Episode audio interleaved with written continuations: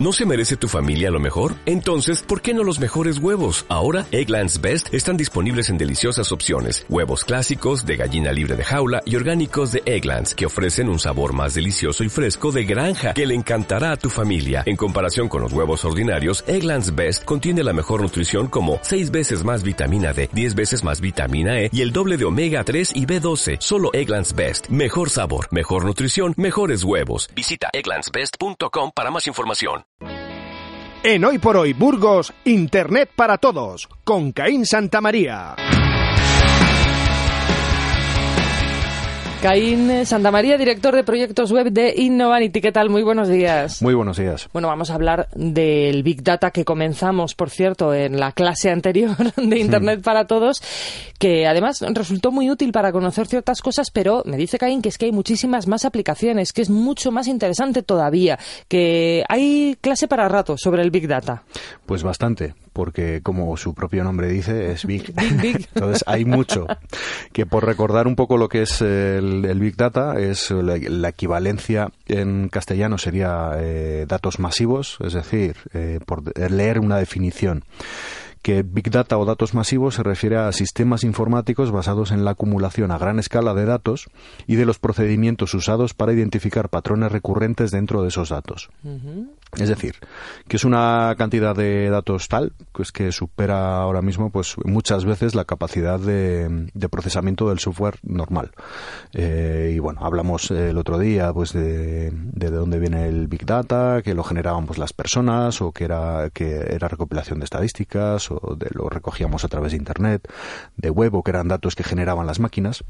Pero bueno, hoy igual vamos a, bajar un poco de, de esa del concepto y vamos a intentar concretar qué nos aporta en el día a día este, este Big Data o esta, esta gestión de toda esa cantidad de datos que se están generando continuamente y que Internet es la principal vía de obtención y de eh, procesamiento de esos datos.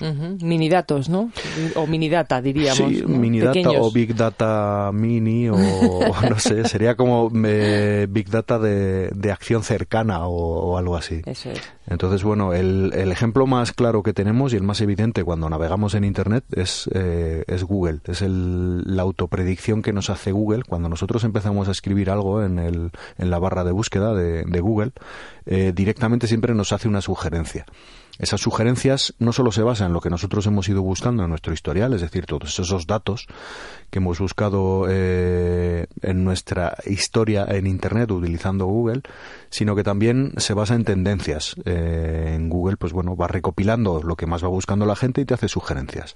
Entonces, todo eso es eh, Big Data en estado puro, porque está todo lo que todo lo que Google nos sugiere se basa en todo lo que se está buscando a nivel mundial en Google. Entonces, bueno, eh, algo que parece tan sencillo y tan rápido es algo que es absolutamente gigante. En este aspecto es muy Big Data este, este esta aplicación. Y cuando nos reímos de las sugerencias que a veces nos propone Google a la hora de buscar algo, realmente mm. no deberíamos reírnos tanto porque eso lo ha buscado gente antes. Exacto, es un retrato nuestro.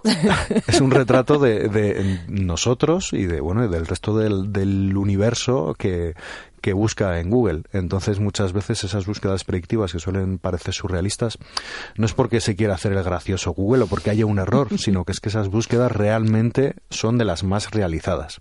Fíjate. Entonces, bueno, eh, eso ya sería para hacer un estudio de Big Data sociológico o algo así. De verdad que sí. Eh, aparte de, mm, de, Google, tendríamos la equivalencia en, en, el teclado predictivo de nuestros smartphones. En el fondo es lo mismo. Eh, nuestros smartphones van recopilando información de todo lo que vamos escribiendo, de todos los WhatsApps, de todo lo que vamos escribiendo, y cada cada vez que tecleamos o escribimos palabras, todo eso se va eh, guardando en nuestro móvil y nos hace eh, más fácil luego el escribir, porque nos hace sugerencias según vamos escribiendo las primeras letras de palabras. Eso sería como un mini big data que tendríamos en nuestro, nuestro móvil. Luego en entrando ya en lo que sería web, Internet eh, en formato web, por así decirlo, eh, pues eh, con el Big Data podemos conocer pues todos los usuarios, todo realmente si están visitando nuestras web, si tenemos una tienda online, pues bueno, en base a ese Big Data o esos datos que obtenemos, el tomar decisiones sobre qué, productos funcionan mejor, qué estrategia de marketing tomar y demás.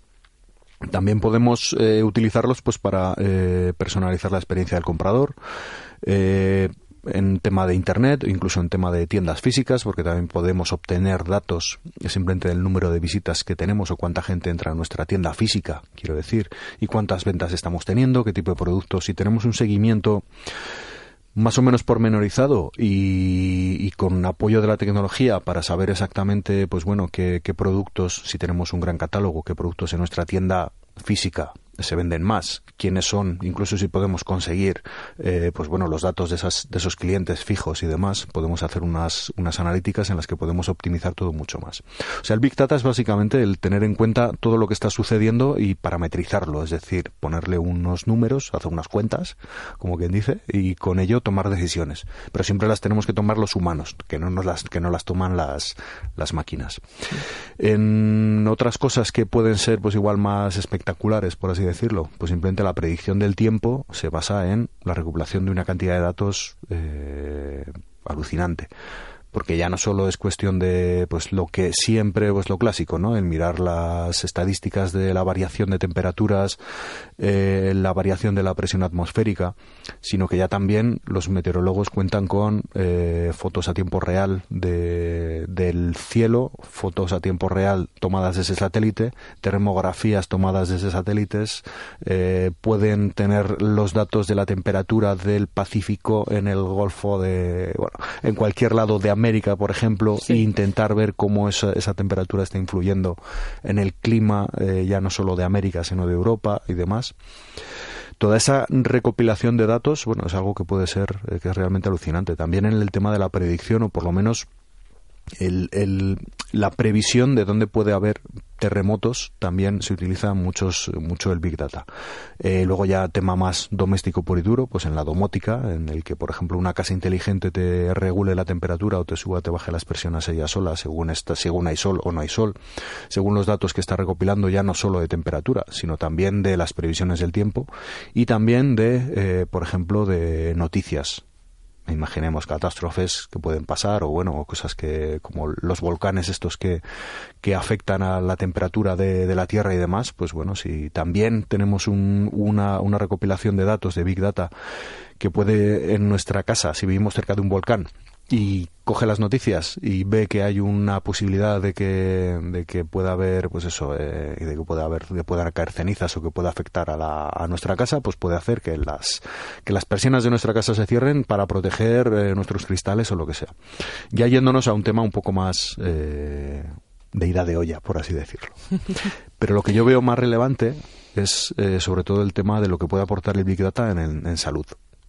Eso es curioso. Sí, porque al final eh, todos los datos que podemos recopilar o que, mira, vamos a pensar, por ejemplo, en lo que tenemos o lo que hemos hablado muchas veces, ¿no? Nuestros smartphones.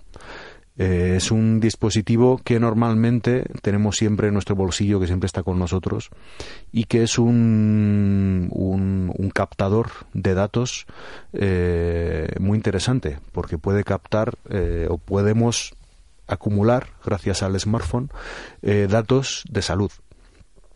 Como ejemplo, eh, Google ya en su última versión de, de iOS, la última versión de, del sistema operativo para, para, dispositivos móviles, ya, ya añade por defecto ha añadido una, una aplicación que se llama Salud, Salud eh, básicamente. Es una aplicación que eh, de primeras lo básico que te hace es que simplemente te mide cuántos kilómetros andas al día, simplemente sin que tú le digas nada ya te va diciendo cuántos kilómetros haces al día y, y, bueno pues la cantidad te hace medias te da estadísticas y demás. Pero luego ese luego aparte de eso puedes meter muchos más datos biométricos y luego si lo conectas con lo que se llaman los wearables o, o algo así que serían todos esos objetos prendas eh, eh, por así decirlo, eh, outfits o eh, eh ropa que nos podemos poner y, sí. y, complementos que nos podemos poner que tienen, que son mini computadoras, por así decirlo, y que se conectan luego con nuestro dispositivo y le envían datos, datos como nuestra presión, eh, nuestra presión de sanguínea, sanguínea -huh. nos puede enviar el, pues eso, nuestra frecuencia cardíaca, nuestra temperatura corporal con eso ir recopilando día a día todos los datos que de, nuestros biorritmos o de cómo está funcionando nuestro cuerpo. Si además le añadimos datos, pues bueno, nuestro peso, nuestra altura,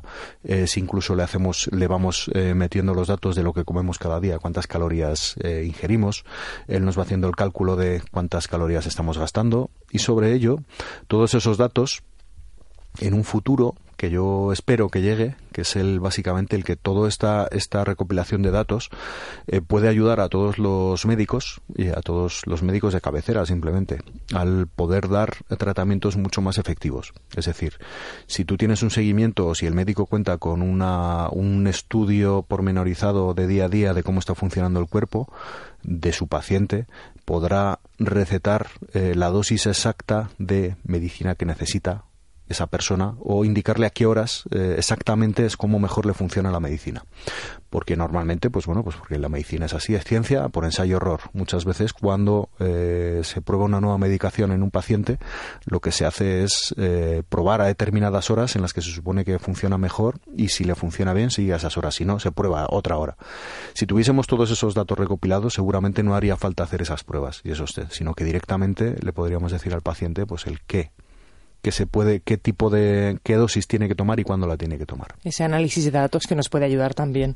Eh, siempre lo decimos en este programa, ¿no? ¿Cómo nos ayuda Internet y las nuevas tecnologías en la vida diaria? Pues, por ejemplo, nos lo acaba de contar Caín Santa María.